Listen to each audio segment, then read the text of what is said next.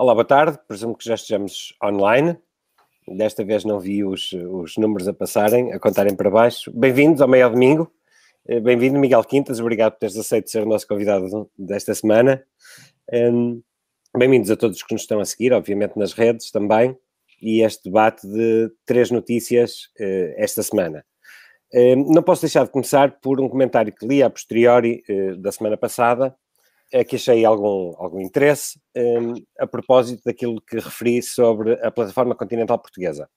Um, eu tenho imensa, imensa estima pelos, pelos uh, libertários, ou não fosse um liberal, e aliás, em particular mesmo pelo, pelo projeto do Partido Libertário, que foram uns tipos porreiríssimos na forma como fizeram críticas, críticas construtivas, note-se, e portanto muitíssimo úteis no início da iniciativa liberal, mas eu não sou um libertário, como eles próprios sabem, aliás, em vários almoços que tivemos e vários encontros uh, souberam, e portanto eu sou daqueles que acredita que o Estado deve, deve ser muito, muito menos gordo do que eu, mas muito mais musculoso do que eu. E por isso acredito num Estado que efetivamente presta serviços uh, ao cidadão, um Estado que eh, consegue ser eficiente, eficaz e forte. E porquê é que estou a dizer isto? Porque a notícia desta semana que trago também não anda muito longe eh, dessa perspectiva. Eh, eu gostava aqui de, de falar um bocadinho sobre o voo de repatriamento que aterrou, eh, que, que ontem se fez entre, entre, entre Lisboa e Salvador, São Paulo, de repatriamento de portugueses e de estrangeiros com residência em Portugal, e que é um voo humanitário, como chama o, Ministério dos Negócios Estrangeiros. Eu acho absolutamente incrível, para não dizer indescritível, primeiro, que aconteça só agora, segundo, neste contexto, que já vou explanar a seguir, hum, e, e, terceiro, com esta falta de informação, quer aos que estão cá, quer aos que estão lá. E qual é o meu problema? É duplo. Primeiro, estarem a pedir às pessoas que, que vêm num voo de repatriamento 1.700 euros por um voo uh, one way, é? São Paulo-Lisboa. Esse é o primeiro, primeiro problema. Depois, afinal, já era 800 e tal, houve algumas pessoas que disseram que pagaram 900, mas não é isso que está aqui em causa. O que está aqui em causa é que quem não paga não entra dentro do avião. E esta lógica, que é uma lógica comercial e perfeitamente aceitável noutro contexto, não é aceitável num voo de repatriamento. E vou passar a explicar porquê. Por dois motivos. Primeiro, porque todos nós, eh, involuntariamente, somos agora acionistas da TAP. E, portanto, sendo acionistas, devemos ter uma outra vantagem, sobretudo quando estamos enrascados e no estrangeiro. Mas muito mais importante que isso, é que eh, se a TAP é assim tão importante para a afirmação da soberania portuguesa, nada é mais importante nessa afirmação de soberania do que a defesa dos nossos compatriotas que estão no estrangeiro e que querem regressar ao país sobretudo numa situação de crise como é aquela que eh, passamos atualmente. E, portanto, não me escava absolutamente nada, muito pelo contrário, não que houvesse um voo de repatriamento, mas que houvessem dois, três voos de repatriamento, que houvesse um voo de repatriamento por semana durante duas, três, quatro semanas e todos os portugueses que estivessem retidos no estrangeiro e quisessem voltar um, a Portugal o pudessem fazer de forma rápida e eficaz. As contas fazem-se depois. Este é um daqueles casos em que muito mais importante é defender o cidadão e as contas fazem-se depois. Quem tivesse dinheiro para pagar logo podia pagar, quem não tivesse dinheiro para pagar logo podia pagar depois. Até porque já é isso que acontece, às vezes ao contrário do Estado connosco. Eu, por exemplo, há uns anos atrás, por, uma, por um erro de cálculo nas finanças, tive que pagar uma batelada de dinheiro, uns milhares de euros valentes, que o Estado demorou sete anos, repito, sete anos a devolver-me. Não é eh, não é aceitável que um Estado não consiga defender os seus cidadãos quando estão num momento de crise no estrangeiro. Portanto, choca-me profundamente um, esta falta de eficácia do Estado português no repatriamento de portugueses, sobretudo quando uh, alguns deles, infelizmente, tiveram que recorrer a, a, subterfúgios como voar para Paris e depois de estarem dentro da União Europeia, aí já puderam entrar em Portugal, e, diga-se, em voos comerciais mais baratos do que o alegado voo humanitário. E era isto que queria trazer à vossa reflexão. Angelique. Olá a todos. Um, eu peço imensa desculpa, mas antes de apresentar o tema que escolhi para, para esta semana, uh, gostaria um, de fazer um convite ao jornalista do Expresso que escreveu a seguinte parangona, e vou passar a citar.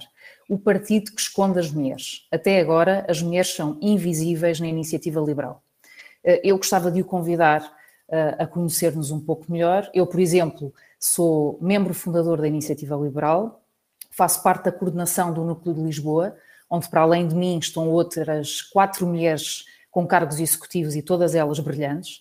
Eh, nas legislativas fiz parte da famosa lista de Porto Alegre que tinha um excesso de, de senhoras e, portanto, estou certa que depois de nos conhecer vai chegar à conclusão que uma mulher liberal não se deixa esconder, a não ser, obviamente, que seja essa a sua vontade. Relativamente ao tema da semana, escolhi, como já foi anunciado, a carta aberta que foi publicada no dia 23 de uh, fevereiro no público. E vou-vos só uh, ler muito rapidamente uma, uma passagem que eu acho realmente deliciosa e que diz não podemos admitir o estilo acusatório com que vários jornalistas se insurgem contra governantes, cientistas e até um infatigável pessoal uh, de saúde. Um, das várias personalidades, portanto, é, é uma carta que depois uh, quem não leu uh, deverá ler, até para cada um tirar a sua conclusão, mas o, o, que me espantou foi das várias personalidades que, que a assinam, há três que me causaram uma certa surpresa.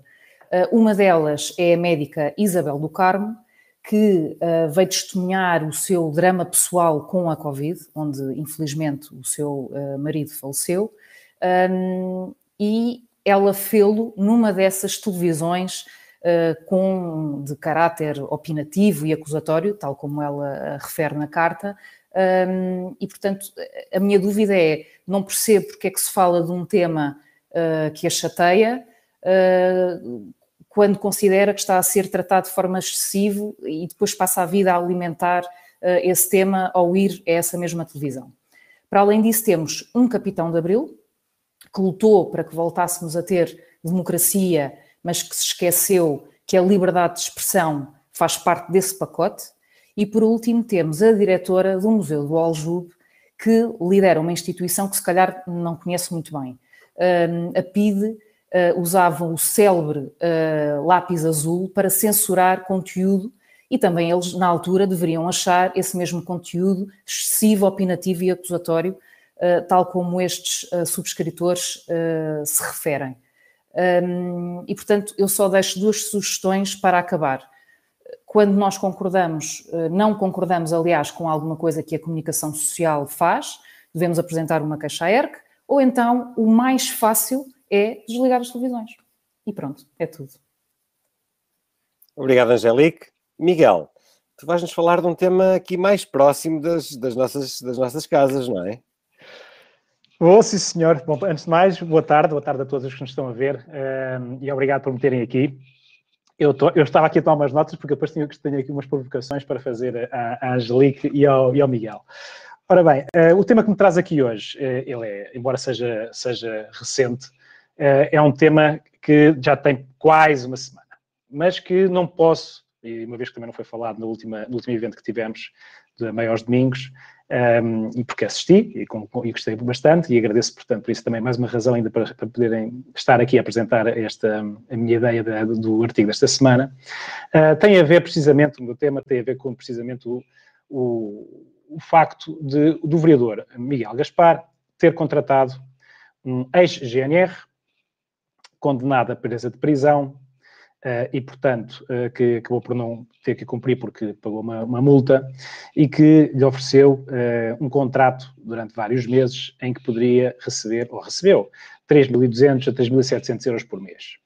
Um contrato de assistência jurídica, enfim, de um não estou a pôr aqui em, causa a qualidade técnica de uma pessoa que tirou um curso e três anos depois estava a fazer assessoria para a Câmara, mas ponho acima de tudo a idoneidade, mais do que não a idoneidade, mas o cuidado com que a gente do PSD, do PS, perdão, um, ehm, se rodeia, particularmente no que toca à variação. No caso da variação é, é em Lisboa, uh, deixa-me só lembrar que este senhor, este GNR, foi expulso da, da, da, da corporação. Isto significa que é o, a forma mais grave possível que um, se pode penalizar um soldado, um membro da GNR.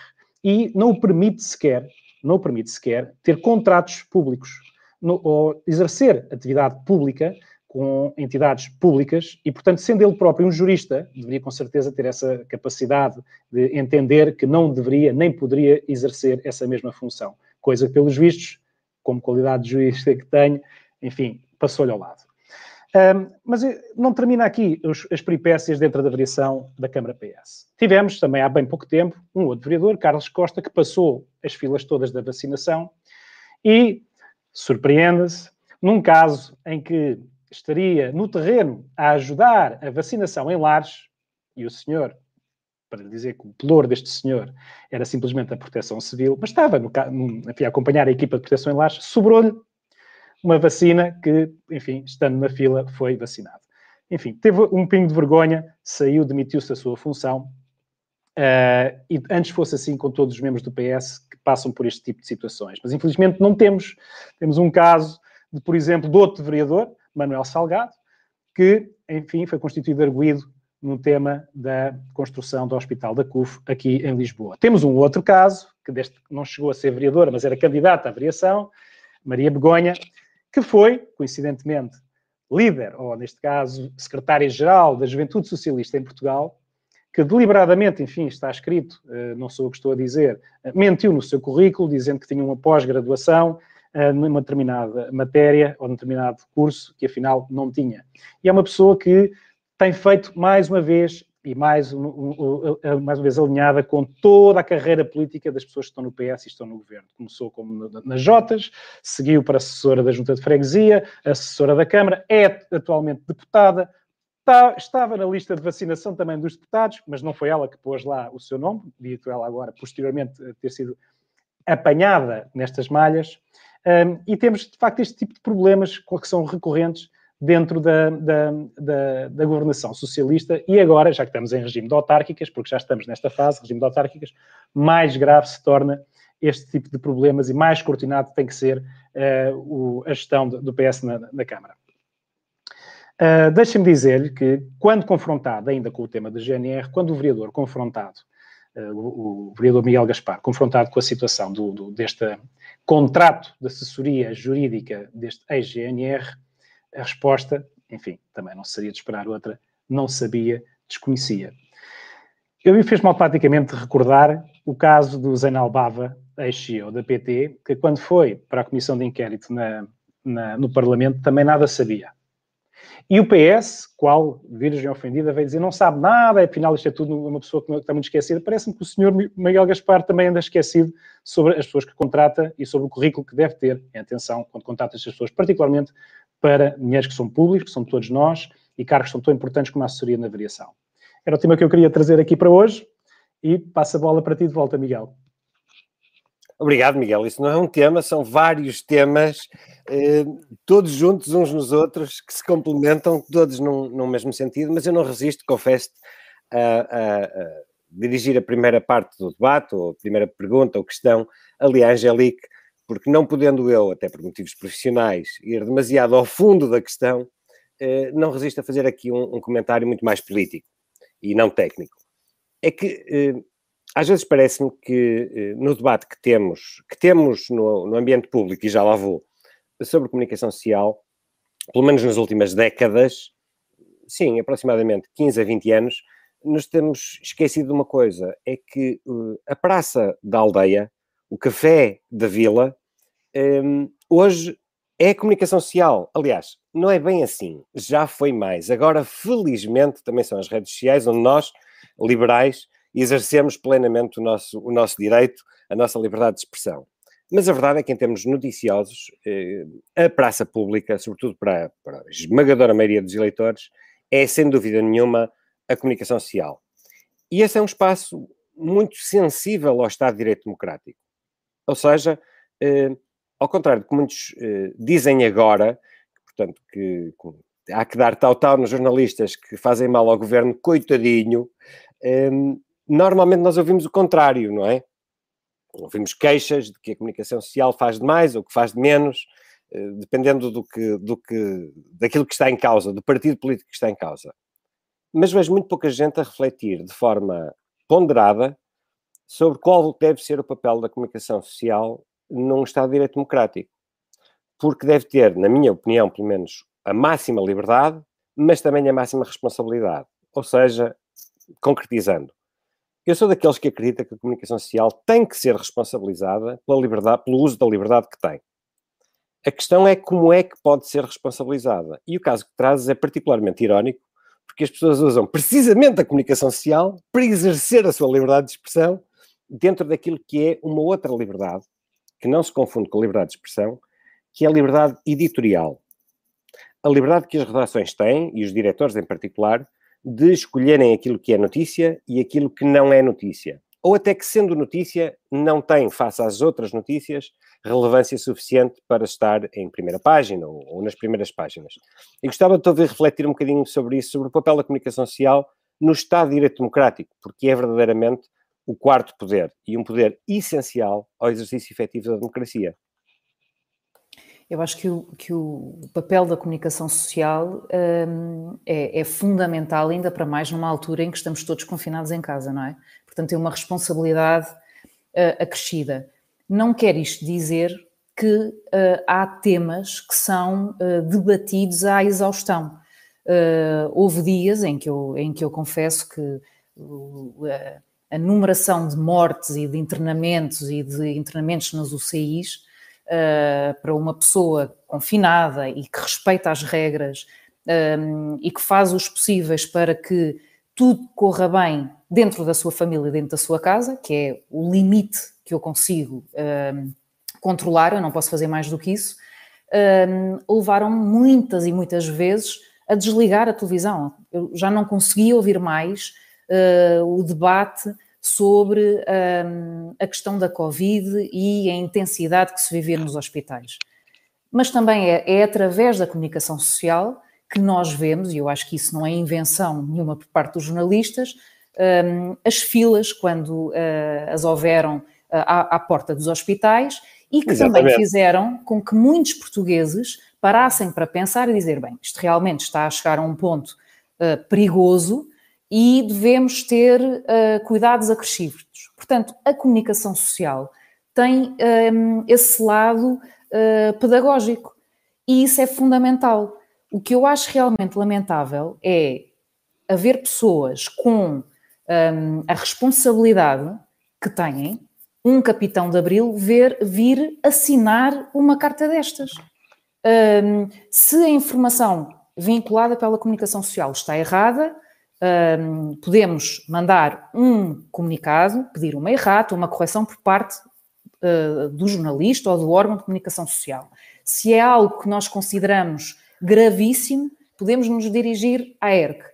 Ou então, o mais fácil, que foi o que eu fiz, em dias que já não conseguia ouvir mais do mesmo, é desligar realmente uh, a televisão ou o que quer que seja, porque os jornalistas, é certo, vivem uh, de, de, de do fluxo de telespectadores que, que têm e, portanto, se nós não alimentarmos, uh, eles vão ter dificuldades ao fim do dia porque precisam de dinheiro para pagar os salários. Portanto, há, há, há, um, há uma série de, de, de, ferramentas que nós temos ao nosso poder, não é? De, sobre que nós podemos fazer que são muito mais simples e muito mais direcionadas e que demonstram um maior respeito para com os jornalistas que não uma carta aberta que, a meu ver, só serve para condicionar e que eu acho lamentável. É, é giro tu utilizares essa palavra do condicionar, porque eu confesso que a minha intervenção era precisamente nesse sentido, não estava a querer eu próprio ir tão longe, mas, mas agora digo, por, por explicado.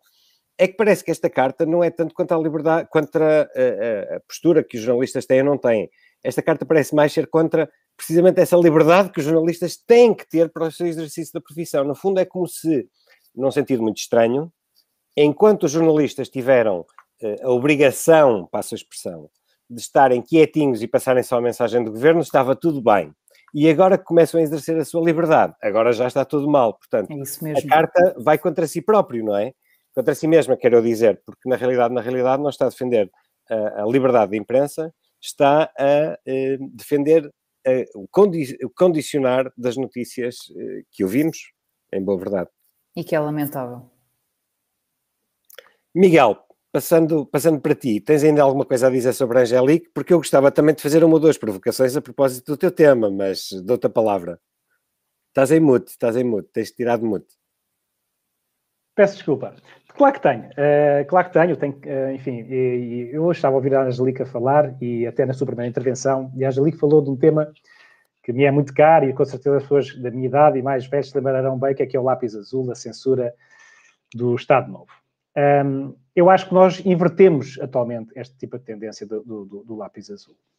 E hoje o que passamos a falar, e o lápis azul, no fundo, era a, a marca da censura daquilo que era contra, ou que pudesse ser dito contra a governação da altura. Hoje temos um lápis igual. É a sensação que eu tenho. Mas o lápis já não é azul, é o lápis dourado, porque este dá dinheiro. Vá lá, pensei que fosse vermelho. não, não é vermelho porque o, governo até é rosa, mas é um lápis dourado, porque se eu escrever bem, eu até tenho subsídios do governo. Ainda há pouco tempo deram ah. 15 milhões de euros para a comunicação social. É o lápis dourado que foi substituído pelo lápis azul. E, portanto, é bom que eu esteja alinhado. É bom que eu escreva, se calhar, a favor deste, desta, desta governação. É bom que eu não evidencie os problemas que nós temos constantemente e assistimos do falta de planeamento total e absoluta de, de criminal que foi o, o confinamento e o desconfinamento, da gestão hospitalar, da gestão das, das, das, das vacinas, da, da, da entrada uh, de, um, de, um, presidente de um tribunal de, de contas rocambolesco, que ninguém fala sobre isso, falando ainda dentro da comunicação social, da pressão, e o artigo saiu esta semana, da, da, da, da Ana Leal a dizer que o nosso primeiro-ministro telefonou para a TVI para a dispensar e ninguém liga, ninguém liga a isto. Como é que é possível? Pois. Estamos a falar de uma jornalista de investigação respeitada neste país. Como é que é possível? Estamos a falar de mais uma pressão, nomeadamente, sobre uma outra uh, jornalista, Manuela Moura Guedes, que toda a gente conhece, que acabou por ser encostada. E sabemos por que razão é que ela foi encostada, ou pelo menos vamos pensar que sabemos o que é que é. São coincidências a mais. Portanto, o, o lápis dourado veio substituir o lápis azul, com o perigo gravíssimo de estarmos a pensar ainda numa retrospectiva de, um, do tal lápis azul, do, da, da tal controlo da informação, pela negativa, mas neste momento é pela positiva, com reforços positivos, que é eu sou capaz de pagar e já agora nós todos precisamos de viver, porque não? Porque não alinhar-me? Se, calhar esse é um bom tema para nós liberais começarmos também a, a levantar-nos na defesa dos jornalistas, porque acredito que, que, essa tua perspectiva tem, tem caminho para andar. Não me admiraria que houvesse muitos, muitos jornalistas neste país que estejam condicionados em silêncio na forma como fazem as suas notícias ou, num outro sentido, as, as, das notícias que fazem, aquelas que são escolhidas para efetivamente serem publicadas, irem para o ar ou não. Não sou eu, Miguel, não sou eu. Não, não peço, peço imensa desculpa, peço imensa desculpa. Foi o problema. Mas de facto estamos subjugados, não é? Estamos subjugados. Parece que, parece que o jornalismo hoje está subjugado. Imaginemos o que é que seria isto num governo de direita. Pois, exatamente. Aliás, eh, estamos subjugados a, esta, a, esta, a este financiamento, ao semifinanciamento, este controle que eu sinto, eu sinto esse tipo de controle, que é uma coisa que, a mim, que, me, que me causa grande urticária, tenho que dizer mas nós vemos isto em governos geralmente do PS. Estou-me a lembrar, de, precisamente, de um dos casos que tu falaste foi nos tempos de Sócrates. Mas, enfim, eu gostava também de fazer uma provocação, porque de tudo aquilo que tu nos disseste sobre a Câmara Municipal de Lisboa, o que eu noto é não só uma incompetência nos serviços que são prestados aos cidadãos, mas uma incompetência até em se ajudarem a si próprios, não é? Salvo erro, os vereadores já vão numa lista muito longa de substituições. Portanto, é uma incompetência que já é inerente ao próprio cargo de poder ser candidato pelo PS. Será isso, Miguel? Eu acho que nós temos um problema, uh, uh, enfim, dentro do, seguramente dentro do PS haverá gente competente, como em todo lado, uh, mas eu acho que se criou um problema gravíssimo na nossa sociedade e dentro da Câmara de Lisboa não é, não é diferente, de clientelismo. Clientelismo e de uma coisa que eu gosto de apelidar, a Universidade Socialista. A Universidade Socialista forma pessoas para virem a ser profissionais da política, para ganhar o seu dinheiro na política. E, portanto, como qualquer profissional, enfim, uns com mais qualidade, outros com menos qualidade, mas agarram-se ao seu emprego, porque é a forma de ganhar dinheiro. E, portanto, deixam de governar para as pessoas, deixam de governar para a cidade, deixam de governar para o país, para se passarem a governar eles próprios no seu salário. Porque também sabem que, em teoria, na prática... Oh, Miguel, mas, desculpa lá, mas mesmo apesar de, como dizes, estarem-se a governar a si próprios, até nisso parecem ser incompetentes, porque acabam invariavelmente por cair fruto das suas próprias incompetências ao formar os seus próprios gabinetes e coisas desse género, não é? Portanto, o grau de incompetência já atingiu um nível que os afeta a eles próprios. Eu acho, É, porque, porque também nós sabemos que muitas vezes as pessoas, eu, isto enfim, já, é uma, já é uma opinião muito pessoal, assim, obviamente também não tenho uma base científica para dizer isto, mas eu acho que as pessoas que fazem fretes muitas vezes uh, sujeitam-se, enfim, quem é competente dificilmente faz fretes. Quem é competente é competente em qualquer lado. Quem não é, pois se calhar vai ter que fazer fretes. E este é o nosso problema da nossa sociedade política hoje em dia.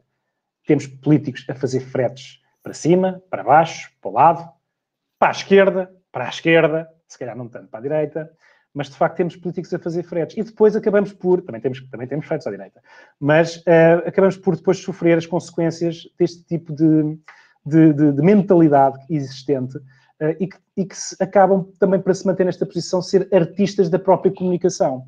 Eu, no caso da, da, da, da, e já que me provocaste, eu vou dizer, no caso da variação, nós temos, por exemplo, este vereador, Miguel Gaspar, que ainda está na, na variação, que eu acho que não devia estar, mas está, e não acho que devia estar por uma questão de competência, o PS tem dentro do seu programa político para Lisboa, por exemplo, construir 200 km de ciclovias.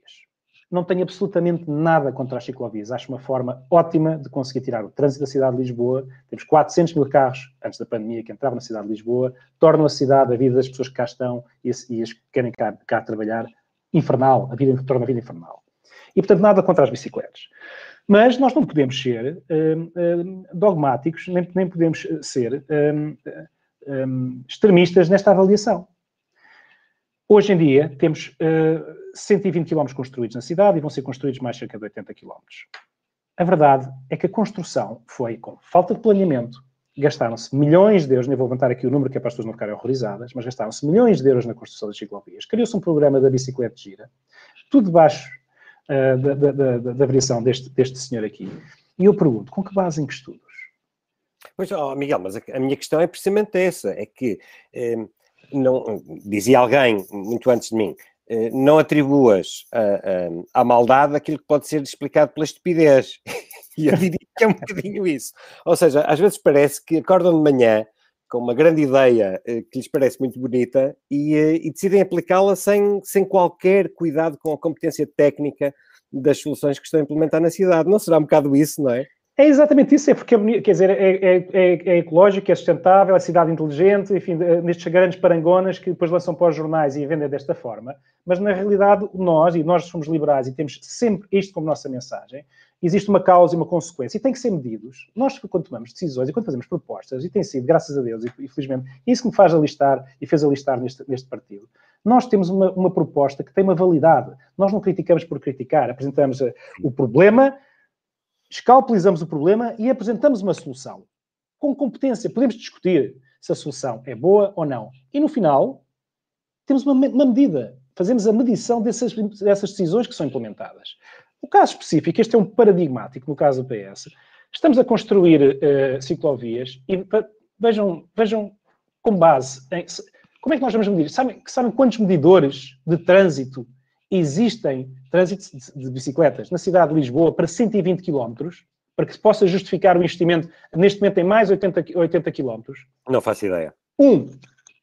Temos Ai. um medidor. Que conveniente ou que falta de capacidade de controle, de gestão, de implementação. Olha, só isto... posso dizer, espero que esteja na, na Almirante Reis, pelo menos, não é? para ver se vale a pena. Obviamente que não está, porque ninguém anda de bicicleta na Almirante Reis. E, portanto, obviamente que não está. Mas posso dizer que está no ponto onde há mais tráfego em Lisboa. Não, não por causa dos, dos ciclistas que lá andam, como eu, tu, Miguel ou Angelique, mas por causa da Glovo e da Uber. Portanto, estranhe-se como é que nós vamos inflacionar os números e vejam como é que arranjamos artimanhas para justificar, para justificar uma decisão que é injustificável atualmente no modelo em que tem que ser estruturado. Não estou a dizer, e friso bem isto aqui, que nós não tenhamos que investir em ciclovias, em mobilidade, 100% de acordo. Tem, é que se pensar no tipo de investimento que vamos fazer, como é que vamos fazer, sem infernizar a vida aos lisboetas, sem estourar os milhões de euros que são impostos dos lisboetas, atirados para o ar, queimados, com apenas uma, um dogma e um extremismo político, dizendo, não, não, agora vamos fazer quilómetros, está no nosso programa, vamos fazer quilómetros. Portanto, está errado desta forma e este é o apanágio típico do governo socialista e dos governos socialistas da gestão socialista, seja na Câmara de Lisboa, seja em qualquer outro ponto do país. Oh, Miguel, deixa-me só fazer-te uma pergunta, mesmo só para concluir, estamos mesmo em cima da hora, mas era mesmo, era mesmo só para concluir. Como é que tu justificas, no meio de tanta incompetência, no meio de to todas essas informações que tu nos deste e que são públicas, que vêm na comunicação social, como é que tu uh, justificas o facto das pessoas continuarem a votar sempre nos mesmos? É, isso é uma pergunta que me faço com uma certa regularidade. Uh, enfim, uh, dizem foi Einstein que disse, eu já não sei, porque também já ouvi dizer que não, que fazer sempre o mesmo e esperar resultados diferentes é a definição de loucura. Eu acho que nós somos um povo uh, brando, é uma opinião pessoal minha, somos um povo brando, ou seja, entre ter a certeza de uma incompetência e mudar para uma incerteza de uma potencial outra incompetência, as pessoas preferem dizer, não, incompetência por incompetência, não me importa estar aqui. O que tem que ser gritado até à última das consequências é que, de facto, a gestão, e falo em Lisboa, camarária, é incompetente de, do PS. A gestão do PS é incompetente. E tem que ser explicada às pessoas. As pessoas também não nascem ensinadas e os jornais também não ajudam. Ninguém sabia que existe um ponto para mim. Quem mais é uma vez jornais, exatamente, mais Obviamente, uma vez. Mas é preciso dar tempo de antena. É exatamente claro. isso. Falta debate público, falta participação com de certeza. cidadãos. É exatamente com certeza, isso. com certeza. Falta uma cidadania ativa, falta envolver as pessoas, que também na própria educação, nas escolas, não estão a preparar as pessoas para, fazer, para, para ter esta, esta participação ativa. Não interessam, não fazem. Este desinteresse interessa a quem lá está. Este desinteresse da participação ativa das pessoas interessa a quem lá está. Portanto, se tivermos tudo cozido em lume brando, em que ninguém se entenda ou ninguém entenda que está a ser cozinhado, é bom. Vamos deixar estar assim. É melhor nem sequer tocar. Para que discutir temas? Quando justamente a evolução de qualquer sociedade, desde o tempo dos gregos, é discutindo os temas. É apresentando, é tendo proposta e contra-proposta. É assim que se evolui. Custa dinheiro? Custa. Custa tempo? Custa, mas é a única forma, e está isso, demonstrado. Sobretudo a nossa participação, custa a nossa participação. Nós acreditamos que somos capazes de debater entre nós. Ó oh, Miguel, desculpa, Angelique também. Mais uma vez estamos a queimar o tempo, já vamos em 3 minutos mais, portanto quase 10%. Uh, não vamos, vi aqui uma mensagem pedir-nos para passarmos rapidamente para os 3 quartos ao domingo. Ainda não é desta, mas continuem a pedir, pode ser que um dia tenham sorte mas não resisto a dizer Miguel, precisamente por isso, eh, Miguel Quintas, muito obrigado pelo trabalho que estás a fazer, porque estás a fazer um trabalho notável sobre o estudo das, de, de, de, Lisboa e daquilo que podemos pensar para Lisboa, porque eu confesso que de tudo aquilo que tu nos trouxeste, eu não consigo deixar de pensar que muita desta incompetência hum, é uma consequência e não necessariamente uma causa. É uma consequência de Lisboa, e eu sei que isto vai parecer muito brutal, Lisboa estar tão centralizada porque todos os municípios do país eh, dizem está tudo em Lisboa, está tudo em Lisboa, está tudo em Lisboa. Mas nós que vivemos em Lisboa dizemos, e com razão, está tudo no Terreiro do Passo e não na Praça do Município, não é? Eh, parece que só, só aparecem pessoas dessas tais listas de vereadores que já vão nos suplentes eh, para se mostrarem, para tentarem vir a ser políticos nacionais, ou para serem políticos nacionais, e pessoas que efetivamente estejam na Câmara Municipal de Lisboa a pensar na cidade e a pensar em soluções eficazes para os lisboetas, isso tem faltado. Uh, obrigado, Miguel, porque sei tens feito um trabalho um, muito profundo uh, no estudo de, de, dessas questões para, para a cidade de Lisboa.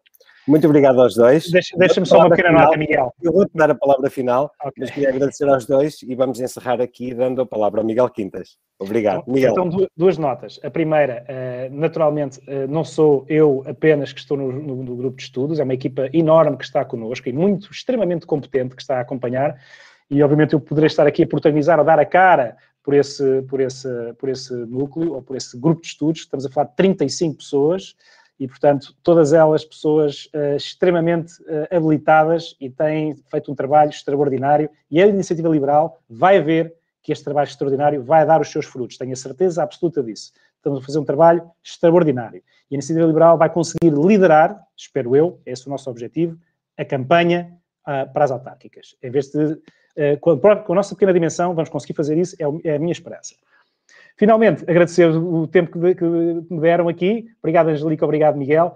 Obrigado, Façam muitos destes eventos, porque é, é, para mim é divertido estar aqui deste lado, como foi divertido estar do lado lá a ouvir na semana passada, e, e serei seguramente um espectador assíduo desta meia hora, que já são 35 minutos, ao domingo. Muito obrigado a todos, obrigado a quem está aqui a ouvir. Miguel, devolvo-te a palavra. Obrigado, Miguel. Obrigado, Angélica. E obrigado a todos que nos acompanharam e aqueles que vão ver isto depois em diferido.